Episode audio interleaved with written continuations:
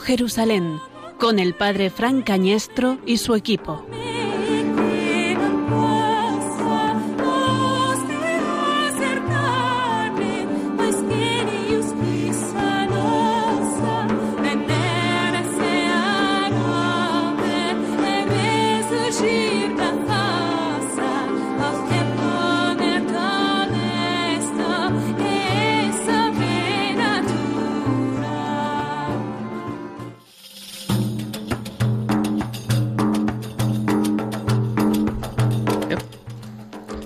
Los apóstoles se reunieron con Jesús y le contaron todo lo que habían hecho y lo que habían enseñado. Él entonces les dice, Venid vosotros aparte, a un lugar solitario, para descansar un poco, pues los que iban y venían eran muchos, y no les quedaba tiempo ni para comer. Y se fueron en la barca, aparte, a un lugar solitario. Pero le vieron marcharse, y muchos cayeron en cuenta, y fueron allá corriendo, a pie, de todas las ciudades, y llegaron antes que ellos. Y al desembarcar vio mucha gente, sintió compasión de ellos, pues estaban como ovejas que no tienen pastor, y se puso a enseñarles muchas cosas.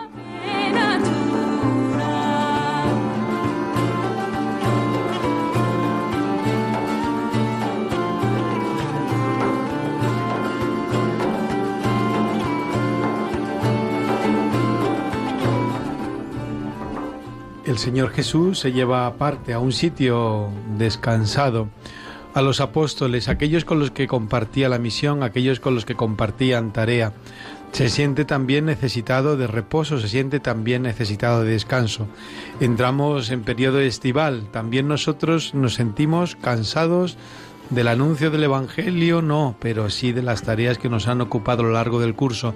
También nosotros en este verano ya estamos sintiendo la llamada del Señor de acompañarle a un sitio apartado para descansar, pero también siempre dispuestos a darlo todo, como aquellos apóstoles, como el mismo Señor que se puso a enseñarles con calma. No importa el cansancio personal, no importa las horas de trabajo, se pone a enseñarles como si no hubiera hecho aún nada, a enseñarles con calma, porque se compadeció de ellos, esas entrañas de misericordia de nuestro Señor, porque andaban como ovejas sin pastor. En esta tarde también nos invita a acompañarles a un sitio aparte para compartir con nosotros los secretos de su corazón.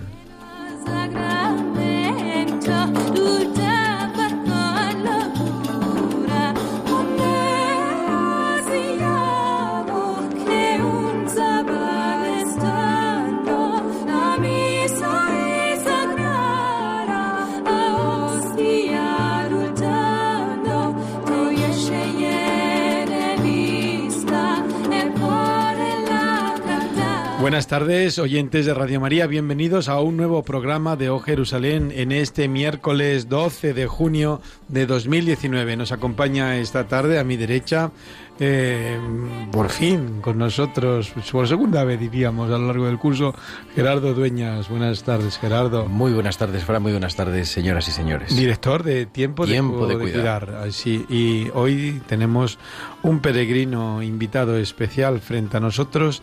Está José Javier Martín Gómez. Buenas tardes, José Javier.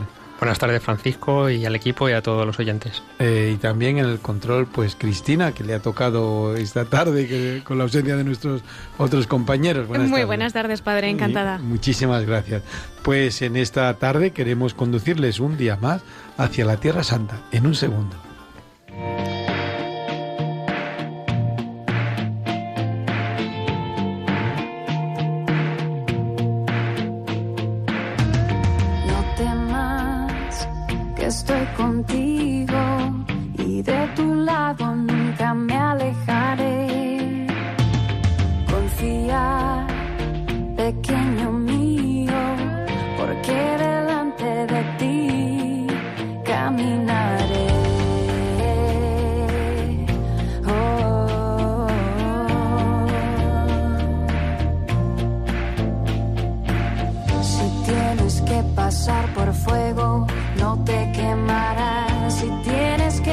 pasar por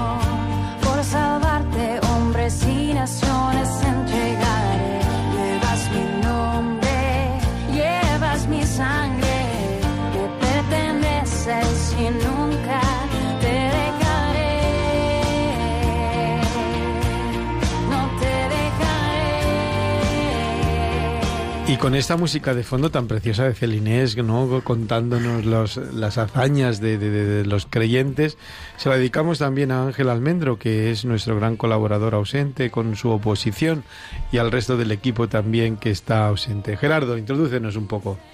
Pues comenzamos un nuevo programa en el que hemos querido acercar a todos vosotros, nuestros oyentes, a los lugares en los que Dios se ha hecho hombre lo que hizo, lo que enseñó, según nos cuentan los evangelios, como la peregrina Egeria, como San Francisco de Asís, como San Ignacio de Loyola, como Santa Elena. Nos acercamos al quinto evangelio en esta temporada y pedimos a nuestros oyentes que no solamente nos escuchen, sino que también entren en contacto con nosotros. En nuestro Twitter ya estamos tuiteando con nuestra cuenta arroba o Jerusalén, o Jerusalén, o también a través del correo electrónico o Jerusalén arroba radiomaria.es ohjerusalén@radiomaria.es.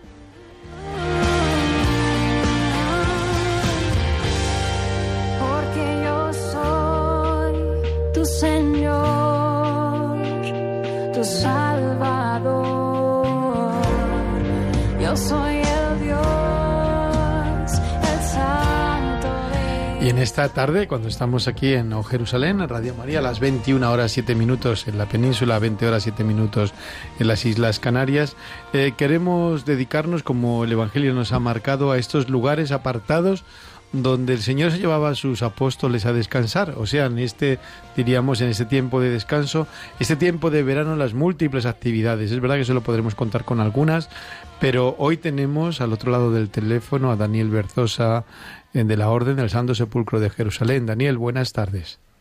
Muy buenas tardes. Por fin. Muchas gracias por, por darme entrada en tu fantástico programa. Mm, ya sabes que estás siempre invitado, puesto que somos miembros de la misma de la misma orden. Así que eh, nada, nada, eh, un placer siempre contar contigo. Daniel, cuéntanos cosas, cuéntanos cosas de la orden que ya ya nos has habéis venido aquí. El, lugarteniente. ¿Y tú? ¿Dónde está el lugarteniente hoy? Porque no está aquí. ¿Dónde está el responsable de nuestra orden hoy?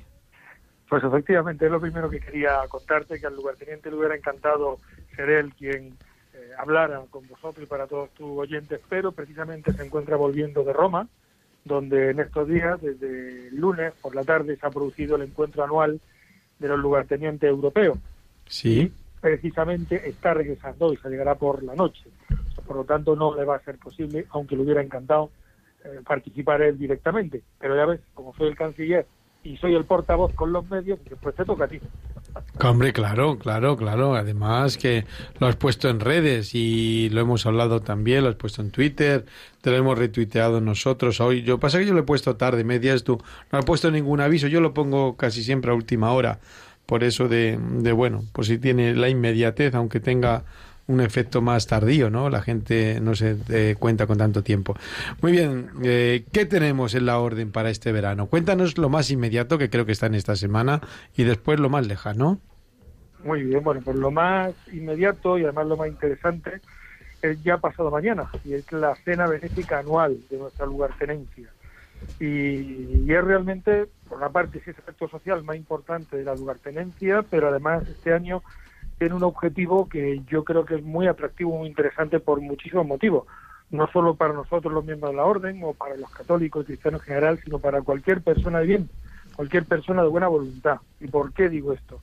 Pues porque el objetivo, el objetivo de esa cena, de todo lo que se recaude, es destinarlo al colegio de Nuestra Señora del Pilar de Jerusalén, conocido como Colegio Español de Jerusalén, que tiene una serie de, de características que lo hacen realmente atractivo como digo de esta manera, ¿no? Para cualquier persona que quiera ayudar. Espérate que le voy, les voy a contar a los oyentes dónde está. En la ciudad antigua, subiendo por la calle San Francisco, a la derecha, en una de las callejuelas, de las múltiples callejuelas que cortan esa ciudad vieja, eh, metiéndose por una de ellas, llegamos hasta ese colegio español donde la bandera de España ya nos lo dice. Y luego allí la hermana Quiero recordar que era Marta, ¿verdad? La que está... Marta Gallo. Marta Gallo. Estuve yo con ella hace, no sé si fue el año pasado. Casi todos los años voy a llevarle algo también, algo de, afecto y de, y de, y de afecto contable, ¿no?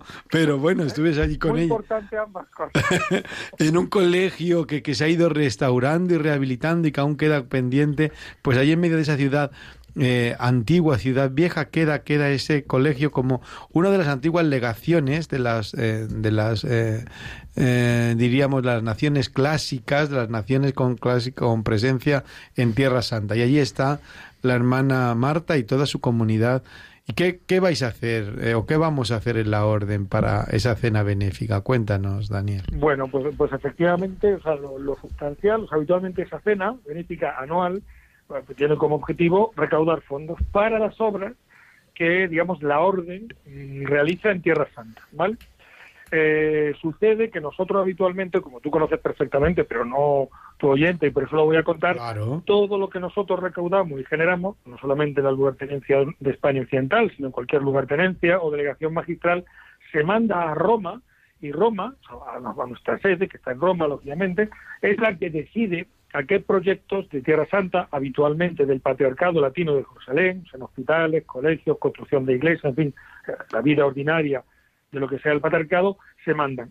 Pero, al mismo tiempo, nuestro estatuto de la orden permite que una cierta cantidad, con, digamos, la autorización del Gran Magisterio, se pueda destinar a otra obra benéfica que no caiga en el paraguas, porque el Colegio Español efectivamente no es como tal del Patriarcado Latino de Jerusalén, sino que es genuinamente español, efectivamente, ¿no?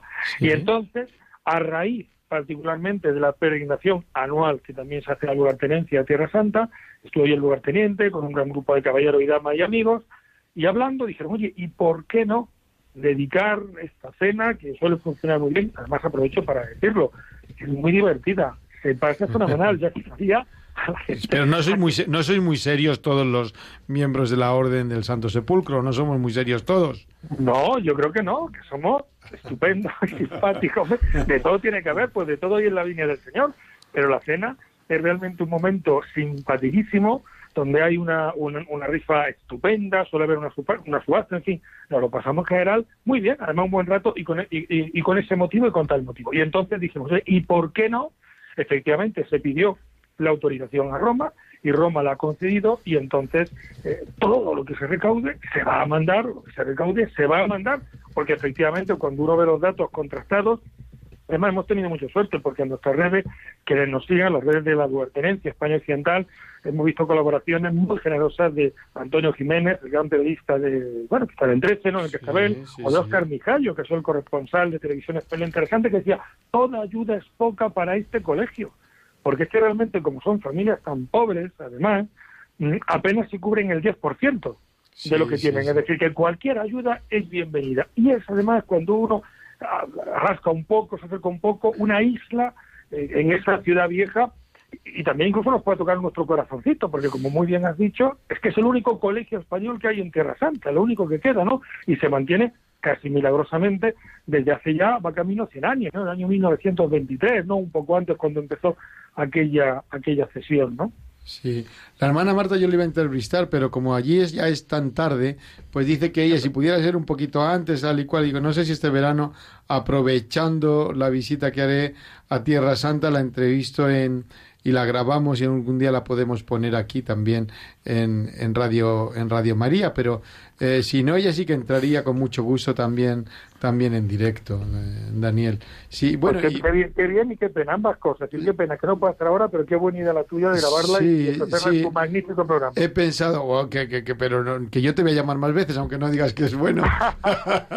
Así que, que bueno. Daniel, pero hay también Yo lo hago por la comisión, yo lo hago por la Ah, la comisión. comisión es en el cielo. Dice, dice el himno, ¿verdad? Que a, tra- a sueldo de gloria no hay trabajo grande. Pues eso, ese- eso es lo que buscamos también aquí, esa, esa gloria, ese premio del cielo. ¿Qué te iba a decir, Daniel? También hay un grupo de jóvenes voluntarios de la orden eh, que van a Tierra Santa, ¿verdad? Este sería un Bueno, segundo sí. punto. Sí, ese efectivamente es un, un segundo punto, efectivamente, y eso está previsto, ese voluntariado, que es la eh, primera vez que va a ocurrir también y que va a ser un, un hito como tal por parte de nuestro lugartenencia, va a ocurrir en la primera quincena de julio, efectivamente. Ahí será un lugar distinto al hogar del Niño Dios en Belén.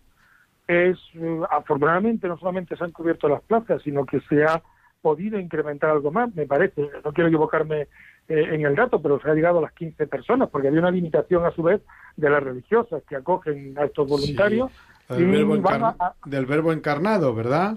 Efectivamente, en, la- en del este caso en Belén, efectivamente. Y allí además, pues efectivamente, eh, bueno, junto con la pobreza, por decir así, que acontece en el Colegio del Pilar de Jerusalén, allí nos encontramos con eh, dos niños discapacitados o con, o con graves dificultades a las que se dedican estas religiosas del, del verbo encarnado, efectivamente. Sí, sí. Pero ojo, fíjate que también, no obstante, digo, por subrayarlo, aunque seguramente ya lo has dicho, es decir, volviendo al colegio español, es que me parece importante por la idea de la cooperación, por la idea de la paz, por la idea de que hablamos en un programa además católico y en Radio María, poner a la Virgen como centro, es que hay unas 200 niñas escolarizadas, cristianas y musulmanas. Las musulmanas son casi dos tercios. Sí. Y a todas, con independencia de eh, que aporten más o menos sus padres, o con independencia de que sean eh, musulmanas o católicas o mm, eh, melquitas o coptas, digo, las variantes cristianas, a todas Sí. se las trata absolutamente por igual y se fomenta, pues eso, las buenas relaciones entre ellas, se fomenta la amistad, que es una isla de paz, es un, un campo de, de- siembra realmente maravilloso en un lugar que lo necesita, ¿no? Pues muy bien, Daniel, de agradecer tu presencia aquí en, los, en las ondas de Radio María, en O Jerusalén, y que sea muy fructífera esa cena, muy provechosa y también, como no, muy sabrosa, porque también de todo hay que disfrutarlo. Que Dios os siga bendiciendo mucho, Dios lo quiere. Bienvenidos a estos micrófonos.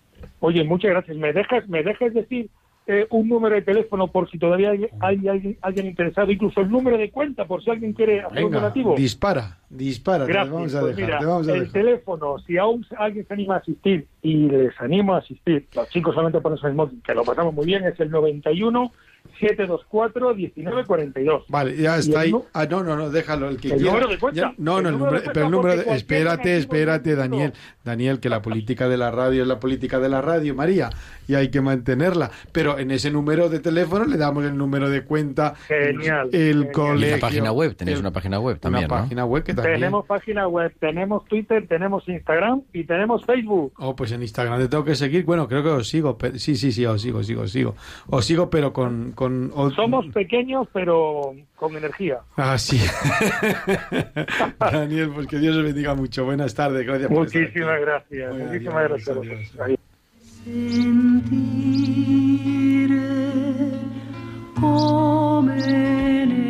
mio cuore ora umilmente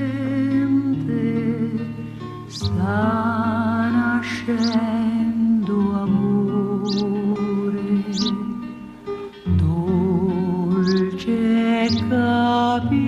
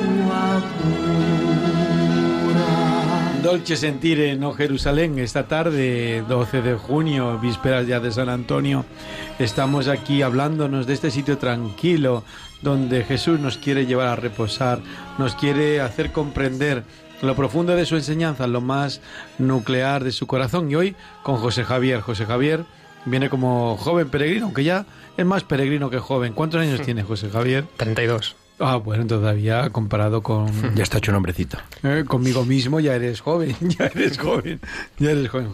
Eh, José Javier, tú has estado en Tierra Santa no hace mucho, Sí. no hace mucho. ¿Qué te impresionó más de la, qué te gustó, qué te disgustó, qué te pareció? Bueno, pues fue un viaje muy especial. Eh, es difícil destacar algo porque la verdad es que ves tantas cosas que, que es difícil resaltar algo, pero bueno, eh, me marcó, o sea, me impactó bastante eh, sobre todo el tema de- del Via Crucis en la Vía Dolorosa, que fue, me parece que fue el penúltimo día. Eh, fue una cosa que me impactó muchísimo porque, bueno, estás como sientes a Jesús, ¿no? Como él cargaba la cruz, cómo llevaba la cruz y mm, en ese momento, bueno, ya, ya te digo que todo el viaje es, es impresionante, son muchas sensaciones, eh, ves sitios en los que sabes que ha estado Jesús, eh, pero bueno, hay cosas, luego también en el mar de Galilea, eh, recuerdo especialmente que, hicimos un, barco, un viaje en barco por la noche y, bueno, íbamos, íbamos en el barco todos y, y nada, y cuan- cuando, llegamos a, bueno, prácticamente cruzamos el, el lago Tiberíades, cuando llegamos al, al centro de lo que es el, el lago, pues de repente se, se paró el motor del barco, se quedó todo en silencio y... ¿Pero se hundió aquello o qué pasó? No, no. ¿Nos estás preocupando? ¿Empezó la tormenta? ¿Nos empezó No, no, la no, no, tormenta no. fuerte? Nada, nada. José, no, no, no. No, bueno, al, al revés, todo lo contrario. O sea, fue un momento de una, una calma, una tranquilidad, un- una paz interior que, que yo nunca, o sea, nunca había experimentado tanta, tanto sosiego, tanta, tanta tranquilidad, ¿no? Entonces, eh, pues no sé, fue, fue muy impactante, como un escalofrío, un sentirte no sé cómo describirlo porque no, pero Bueno, bueno, pero es- yo creo que pero nos- fue un fue un momento Creo que te has llevado Sí. a los oyentes a ese lugar también, ¿no? Creo que has sido capaz de llevarnos. Nos ha hecho, sí, nos ha hecho partícipes de ese viaje en barco, ¿no? Que es, que es uno de los momentos que los peregrinos siempre recuerdan con más cariño. Por la mañana a veces también tenemos una meditación, exposición del Santísimo o celebrar incluso la Eucaristía en el barco. Es una ocasión bonita de recordar el lugar en el que estaba Jesús, porque el lago sigue en el mismo sitio. El lago sigue en el mismo sitio. Dice que este año eh, ha subido mucho el nivel por las por La las lluvia. lluvias inesperadas, ¿no? Que ha llegado a unos niveles que no que no se esperaban. Pero bueno, ya sabes. nosotros misa no celebramos en el barco pero sí lo celebramos en Tampa en donde el primado de Pedro y la verdad es que también fue fue muy muy bonita muy ¿Te imaginabas así los sitios donde vivió el Señor, donde actuó? pues no la verdad es que, que para nada porque te haces una, una idea pero luego mm, sobrepasa cuando estás allí sobrepasa todas las expectativas que, que tienes. Llegas allí y, y, bueno eh, incluso te, te cuesta asimilar eh, lo que estás viviendo no porque estás en, en sitios tan tan impresionantes que terminas en un sitio, luego vas a otro y aquí fue donde vivieron, eh, aquí fue donde nació Jesús, el, luego donde el Santo Sepulcro, o sea, son un, un cúmulo de emociones que no te da tiempo a asimi- a asimilarlo todo, ¿no? Pero, pero bueno, la verdad es que, que es un viaje inolvida- inolvidable, o sea, yo lo recomiendo a todo el mundo. Gerardo me ha dado una almendra y me está boicoteando con una almendra. Para ver si, si me deja hablar un poco, Co- decía yo. El... Pues, no, pero hay, hay- Es verdad, el viaje, lo hemos hablado muchas veces en No Jerusalén, pero son dos grandes partes siempre, ¿no? La parte de Galilea, en la que descubrimos que es como el lugar más según lo vio Jesús, porque es un entorno natural, está todo cerca, al final, unas poblaciones de otras, Cafarnaún está al lado de Magdala, también cerca de Nazaret, y el Monte de las Bienaventuranzas, el primado de Pedro, todo sucede allí en torno al lago de Galilea y en torno a Cafarnaún. Y luego en Jerusalén, que es, claro, es otra cosa, que, que no queda de Jesús nada más que el lugar, donde, los lugares donde Jesús estuvo, pero encima se ha ido construyendo una ciudad detrás de otra y a veces es difícil eh, imaginar cómo era, ¿no? Uno se imagina allí en lo alto del Calvario como si fuera el Everest y es pues un- una escalerita, escalerita de, de una peso y medio. planta así, un poquito así, así. Pero bueno, está bien eso que dices porque así introduces, bueno, no lo vamos a especificar ahora, pero el año que viene nos vamos a dedicar a deconstruir lo que ahora ya hay, lo que nos encontramos en la Tierra Santa, para tratar, con la ayuda de los museos, de encontrarnos el sitio original, por así decir, describir el sitio original eh, que conoció Jesús. Porque además hay que recordar eso, ¿no? Donde estamos tenemos la certeza y una certeza histórica. Muchas veces hay quien cuestiona cosas, ¿no? Pero es más irracional cuestionar que, que permanecer con la historia, ¿no? El lugar donde nació ayer nos Jesús. decía un amigo, dice, uy, eh, el fulanito de tal nos dice que tal cosa no fue. Digo, bueno, es que fulanito de tal estudió la teología de los años 80, 90, de los teólogos que eran de los años anteriores, muchos años anteriores, que no conocieron ni la arqueología ni conocieron los lugares santos y dedicaron, hicieron una interpretación mitológica o desmitologizante de lo que era una realidad, eh, bueno, una lectura, pero solamente una lectura y no la lectura que más se aproxima histórica y realmente a la vida de nuestro Señor, ¿no? Y por eso estuvimos, y precisamente también con José Javier, los tres, en una conferencia una recientemente, ¿no? Hablando de los últimos descubrimientos arqueológicos. Y es que el estudio de la arqueología de la Tierra Santa, todo lo que va apareciendo va mm, afirmando que los lugares eran donde estaban, que la tradición que se ha conservado durante dos mil años de manera oral y de manera escrita por las piedras vivas de los cristianos de Tierra Santa son los lugares que verdaderamente el Señor Hay de ti Corazaín, hay de ti Besaida, ¿no? Se está presentando la ciudad de Corazaín. Eh, tú, Cafarnaún, caerás hasta lo más profundo. Pues en esta presentación de los parques nacionales, que es como llaman las autoridades israelíes, o el pueblo, eh, el Estado de Israel, llama así a los lugares de excavación arqueológica, los llama parques naturales, nos presentaron, entre otros, Corazaín, que es la ciudad que Jesús conoció, eh, donde se ha encontrado la cátedra también, de cómo eran la- las sillas en la sinagoga, la cátedra de, eh, de Moisés. Eh, hoy también nos presentó Séforis, que nosotros lo hemos, nosotros los hemos visitado hace poquito, eh, Gerardo y yo entre otros, entre otros aquí presentes, nos están presentando continuamente las excavaciones o lo que era Banias o u otros u otras zonas, ¿no? O alguna moneda, la moneda de Pilato con la, la, la moneda con la inscripción del, del procurador, Del ¿no? procurador. del procurador Pilato también y otras del Antiguo Testamento que de la ciudad de David o múltiples o múltiples cosas que nos van diciendo eh, cómo la arqueología eh, nos acerca tanto también a la a la Biblia y nos ayuda a comprender eh, la ciudad y la tierra del, del Señor. Por eso es, es bonito, ¿no? El no solamente quedarse con la sensación subjetiva que, que es necesario, ¿no? Y la experiencia de haber estado ahí, sino también apoyados por la Sagrada Escritura, por la arqueología y por la tradición de la Iglesia, que nos va diciendo esos lugares en los que el Señor, los primeros cristianos o los nuestros padres, nuestros hermanos mayores, el pueblo judío, el, el Antiguo Testamento, fueron caminando, estuvieron allí, en toda la Tierra Santa, no solamente Israel, sino también Jordania, Egipto, todos los países de la Siria que Santa. está, que está ahora maltratada y destruida, ¿no?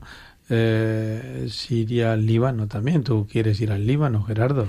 Este verano, si Dios una- quiere, iremos al. Líbano. Esperemos que no llegues. ¿no? También iremos a Israel y a Jordania. Estamos, es un buen momento que por eso es un poquito también, ¿no? El objeto del programa. Pues un lugar para descansar. De otra manera, uno se cansa físicamente de peregrinar, pero hay un descanso del corazón y es una buena oportunidad. Hace mucho calor en Tierra Santa en verano. Pues hace calor, como Sí, hace- en Madrid, pero menos en que en también- Córdoba. También en Madrid. Y también vamos a ir a Turquía, pero eso lo contamos más tarde. José Javier, tú has mantenido la fe en tus 33 años.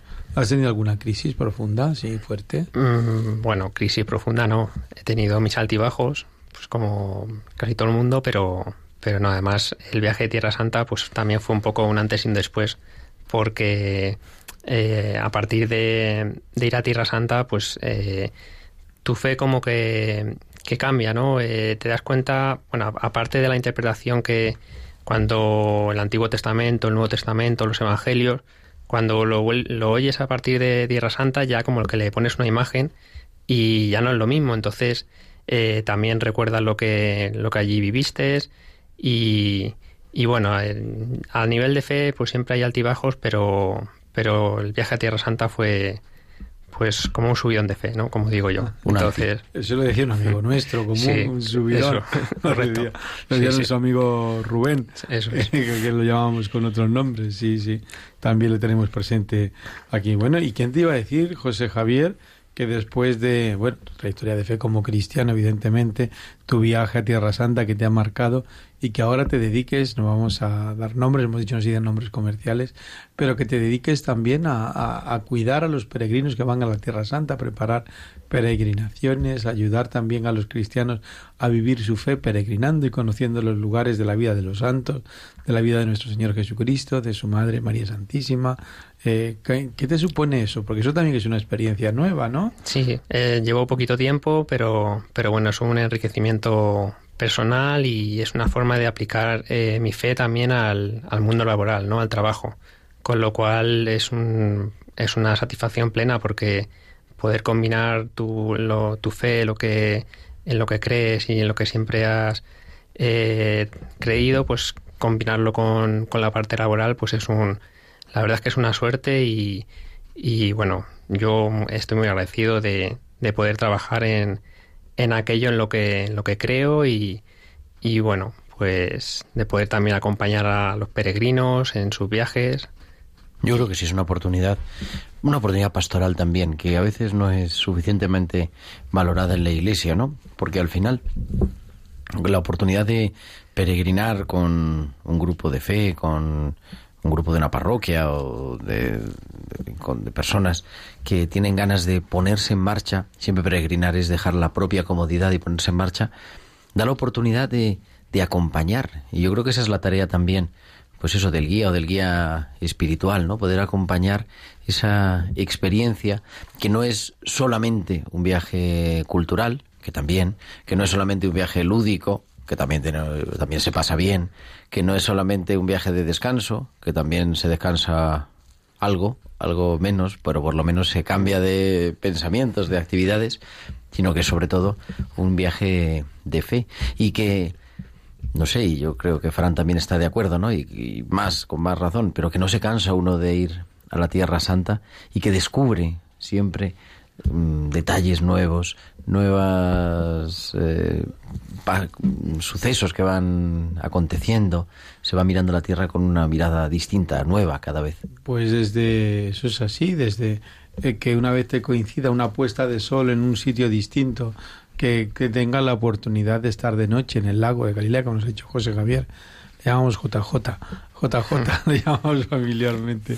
Para los amigos. A los amigos, JJ. O J ya, ya quitamos Sí, ya se ha reducido. se reduce tanto que Cada vamos a quedar con el me- punto. me voy a quedar sin nombre. Vamos a quedar con el punto solo de la J. Pero estar de noche en el lago, pues ya es distinto visitar el lago de noche que cuando el Señor se apareció a sus, a sus apóstoles o, o contemplar el valle de Israel, de Israel desde, desde el Tabor, o ir o contemplarlos desde la llanura eh, la llanura del Esdrelón, desde el Carmelo, o visitar según los tonos de la luz, eh, según la estación del año, eh, los cambios de temperatura, el, el de sentirte acompañado más allá de la, del autobús y, y demás, el sentirte acompañado por la luz, por el clima, por ese, por ese entorno maravilloso y único que forma la Tierra Santa, hasta eso también te habla, te habla de Dios, contemplar los atardeceres, es decir, pues puedo contemplar el mar, quizás como lo contempló él, o puedo mirar, o puedo mirar eh, la creación y puedo recrear las parábolas, o puedo eh, recordar sus milagros en Naín, que está ahí al lado de, al lado del Tabor, entre el Tabor y, Nazaret, cuando coges eh, esa carretera y decir, y todavía Naín recuerda al hijo de aquella viuda y sigue manteniendo su nombre, o, o, o Débora, o cuando vas y como sigue teniendo el nombre de la profetisa, o seguir eh, subiendo y viendo la dificultad de subir a ese monte alto. Creo que la Tierra Santa, creo que la Tierra Santa eh, nos introduce en todo, todo ella, por muchas veces que vayas, te introduce en el misterio del Evangelio, en lo que es la revelación. Por eso se llama el quinto, el quinto Evangelio. ¿Volverías, José Javier? Sí, claro, por supuesto. Sí, bueno, pues... ¿Y volverás? Volveré, volveré, espero. espero. Si Dios quiere, volveré. Estamos, estamos Sí. aquí preparando una peregrinación del equipo de O Jerusalén. Lo tenemos que decir a alguno de los miembros del equipo que falta hoy. A Cristina Abad también dice que se apunta, que es del equipo ya. Cristina también, bueno, claro, Cristina del equipo, pues que está en el control. Junto Yo me to- voy de cabeza, padre. junto con nuestros oyentes. Pues muy bien. Cristina, ponnos esa pieza musical que nos ayuda con esa mirada de San Francisco, que fue el que visitó la Tierra Santa hace 800 años, de esa entrevista con Melech, el camel, que le dio ese salvoconducto para visitar la Tierra Santa y desde entonces los franciscanos cuidan esa tierra. Con este canto franciscano también nos ayuda a profundizar en este peregrinación.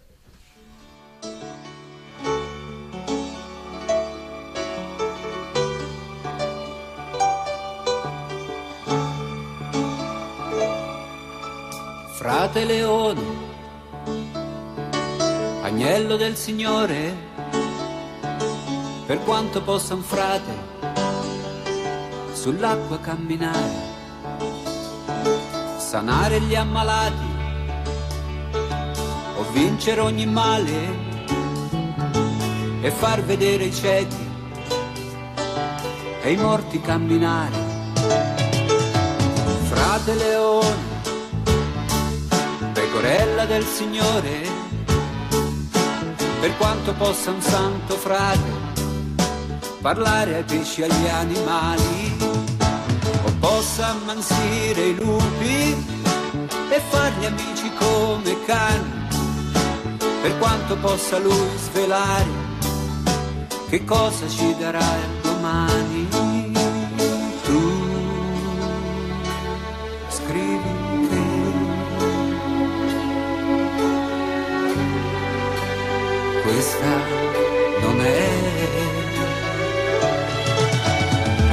Perfetta Letizia, perfetta Letizia, perfetta Letizia.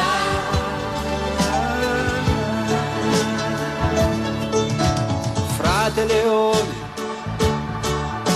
agnello del Signore, per quanto possa un frate parlare tanto bene da far capire i sordi e convertire i ladri, per quanto anche all'inferno lui possa far cristiani. Tu scrivi che questa non è perfetta Letizia, perfetta Letizia,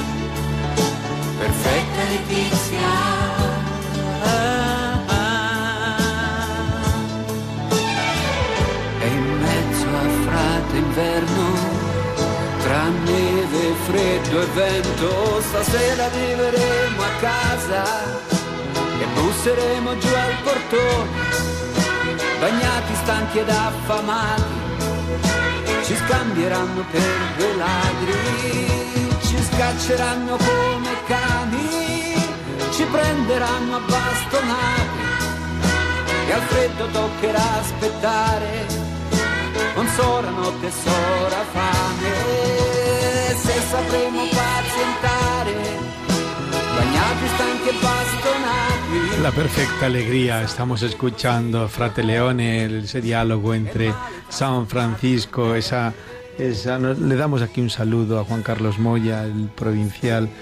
de la Inmaculada también, porque la perfecta alegría, ¿saben ustedes la historia de la perfecta alegría, Gerardo? Claro, pero Pues es el no diálogo contar todo hoy. de San Francisco y el hermano, Y el hermano León. y el hermano León cuando le dice, dice, "Fe- mm, hermano León, ¿dónde está la verdadera alegría, la perfecta alegría? Además hoy he visto a Julio Herranz, que fue el que me lo enseñó a mí, está en esta mañana. ¿Dónde está la perfecta alegría? En convertir a todos los infieles, no. En tener mucho éxito y que se llene el convento de hermanos. No, hermano León, ahí no está la verdadera alegría. La verdadera alegría está en que si llamas una noche de frío, cuando está lloviendo y el hábito está congelado, llamas al convento y no te reconocen y te dicen, márchate de aquí que eres un pobre y un idiota y no queremos saber nada de ti, si lo aguantas esto con amor, por amor al Cristo, a nuestro Señor, entonces ahí, hermano León, está la verdadera alegría. Pues eh, esto- Nos preguntan, ¿Qué ahora nos me escribe la gente por las redes, José Marcos ahora nos escribe, dice que va a viajar a Tierra Santa este verano. Y, y que cómo se tiene que preparar. pues Nos tiene- cuenta también Juana, nos escribe Amparo. Pon- ¿Cómo? José Javier, pon las manos aquí encima de la, de la mesa que está dando unos golpes, que va a venir Cristina y nos va a tirar de las orejas a los tres. ¿Cómo se prepara una peregrinación? ¿Cómo se prepara una peregrinación? Primero, Bueno, ¿cómo la prepara el peregrino? ¿no? ¿Cómo primero la tiene que que, preparar? coger el Evangelio de Marcos y leérselo de cabo a rabo, que, que omite lo que es la infancia, luego que coja un poquito de Lucas. Pero primero leyéndose el Evangelio, ¿no? Y para tener Para tenerlo fresco. para tenerlo fresco, porque si no, no nos vamos a acordar. Y luego también una preparación interior, preparación externa también, ¿no? De, aparte de las cosas importantes, no llevar grandes cosas a la peregrinación. No vamos de viaje, no hay que, no hace calor, no hace frío, no hace falta llevar en verano grandes prendas de abrigo, pero ir con el corazón dispuesto a encontrarse con Dios. Hombre, lo más importante de una peregrinación, además de, del Evangelio, yo si llevan algún libro, como ahora todo va en los, en los iPhone o en los móviles, los Android, lo que sea, en los eh, teléfonos o en los iPad, es llevar la escritura, leer los salmos allí, esos salmos graduales y poder cantar, ya están pisando nuestros pies tus umbrales Jerusalén, cuando estamos llegando a Jerusalén, el, el vivir la palabra de Dios en el lugar para el que se escribe, en el que se piensa y en el que se siente. Eso es mucho Desde lo más- hondo, Tigrito, ¿no? En la, Sí, en la, eh, en aquel- la cisterna de San Pedro en cisterna de San Pedro en Galicanto. Eh, conocer el poema del siervo de Isaías 42.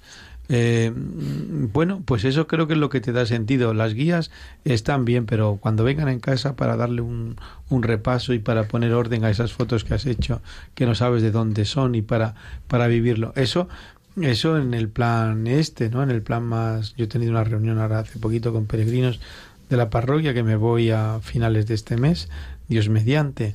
Eh, pues bueno, eso creo que es lo más, lo más importante.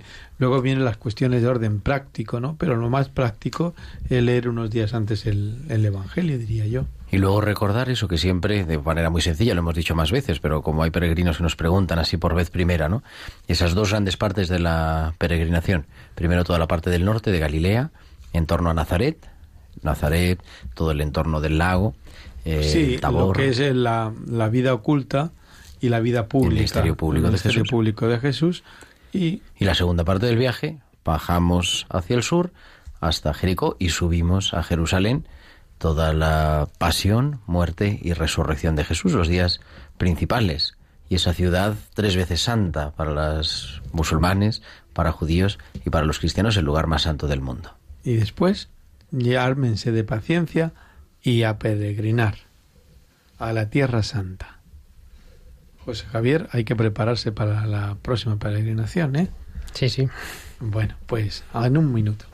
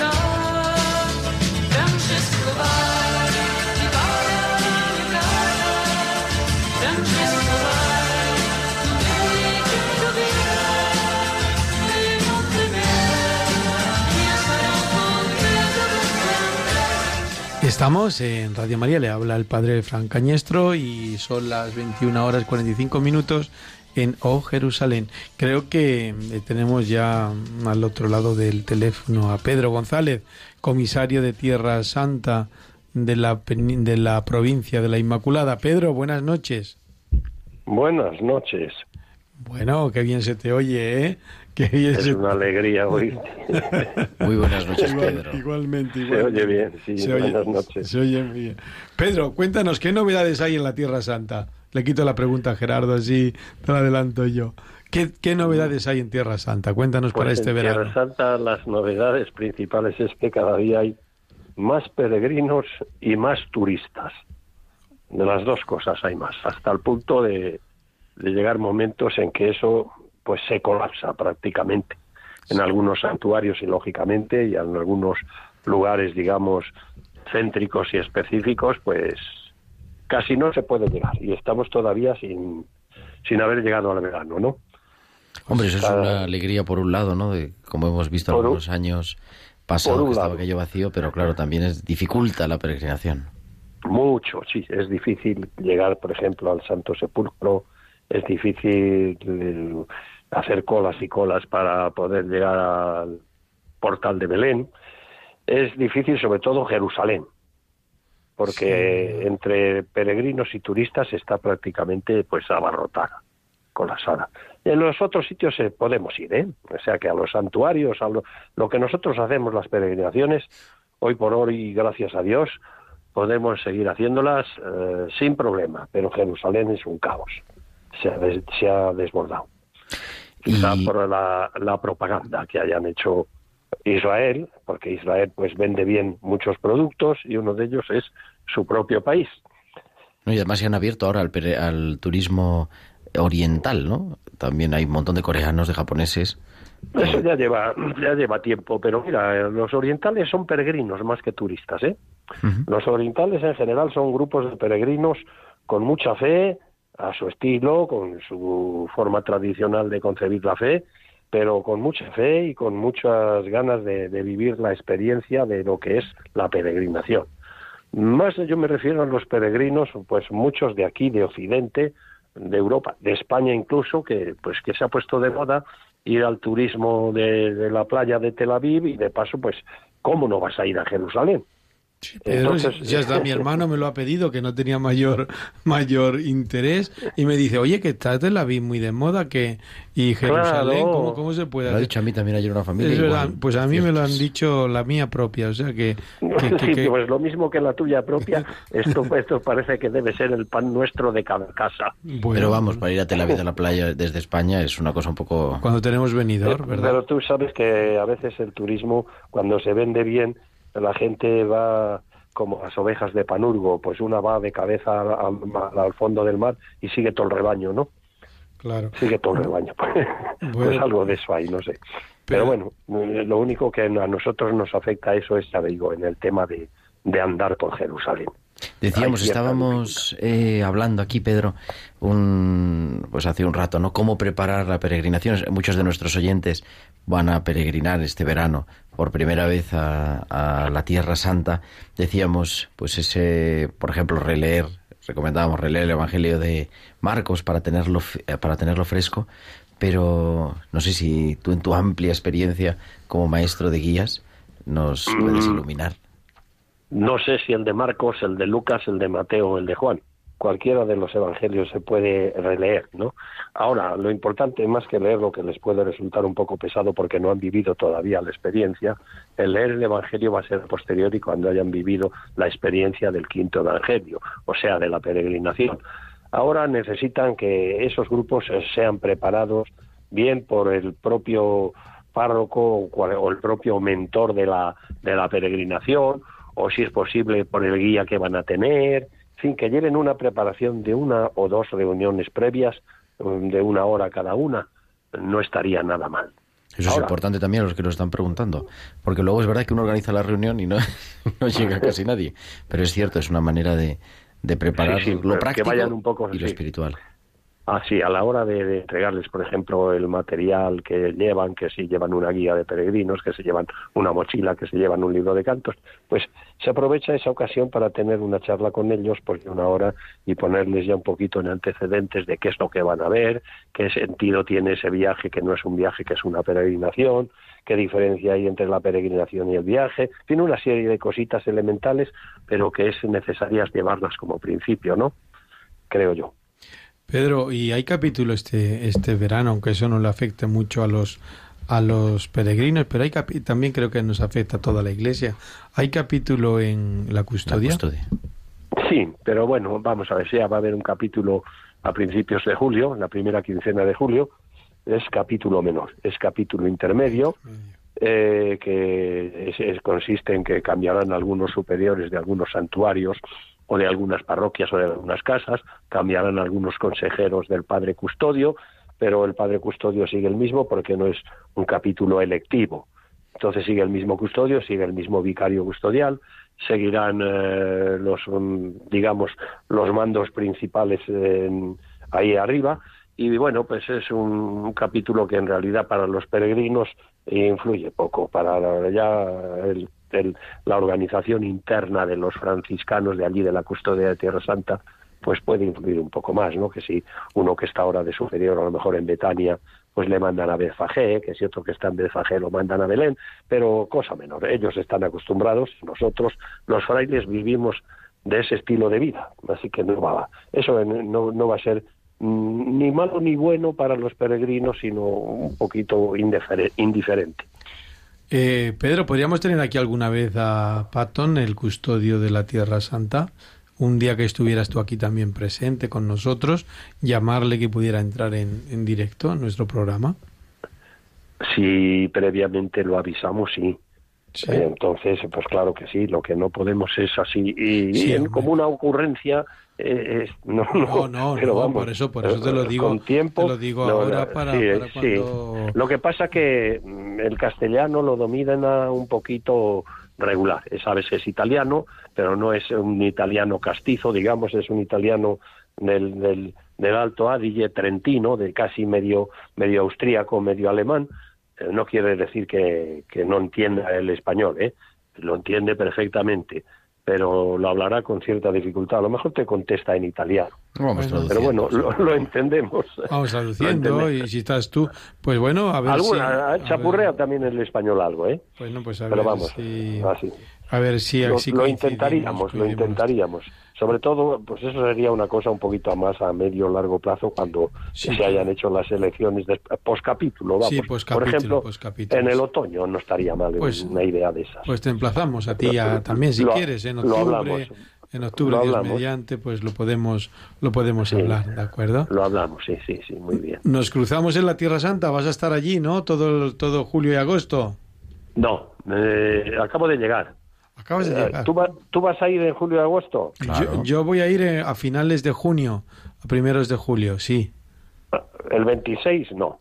No, voy el 29 de... 30 más Perdón, el 30 de junio hasta Ah, el lo 9. digo porque, hasta el no, 9. porque- lo digo por si conocéis a alguno que quiera ir el 26 porque necesito un guía para ese día. Y estoy que rabio porque es que, mira, esto es terrible.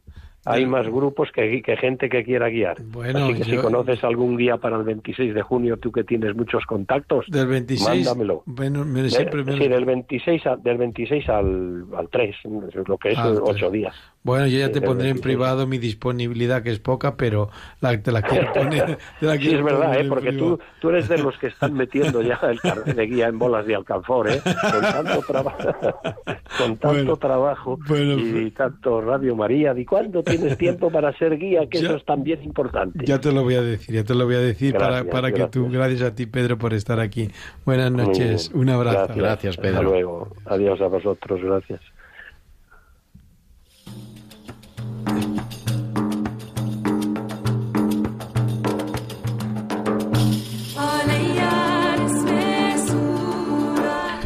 Queridos oyentes de Radio María de O Jerusalén, eh, hemos llegado al final de un programa hemos más. estado al final. Ya hemos llegado al final. ¿Cuándo es el próximo, Gerardo? Tú Pues que el controlas, próximo es muy fácil, dentro de cuatro. Hombre, miércoles, siempre, que es claro. el día 3 No, el día 3. El día no, 10 de julio, el perdón. día 10 de julio, que estamos recién aterrizados de, de- de- de la Tierra Santa de la y Tierra preparándonos Santa. para otra para el tierra que no es siguiente. Tierra Santa, pero casi. Pero también está muy bien. Gracias, José Javier, por venir en directo a la radio. Muchas gracias a vosotros. Eh, gracias, Gerardo. Muchas gracias, Fran. Buenas noches. El próximo martes a las 8. El próximo martes a las 8. Bueno, eh, Cristina, muchas gracias. Un placer, este viaje a Tierra Santa. Queridos oyentes, que la bendición de nuestro Señor a través de su Madre, la Virgen María, descienda sobre todos y os llevaremos en nuestra peregrinación. Todos estaréis en los santos lugares, en nuestra oración, en nuestro recuerdo, en nuestra acción de gracias. Hasta el próximo día 10 de julio. Que Dios les bendiga siempre.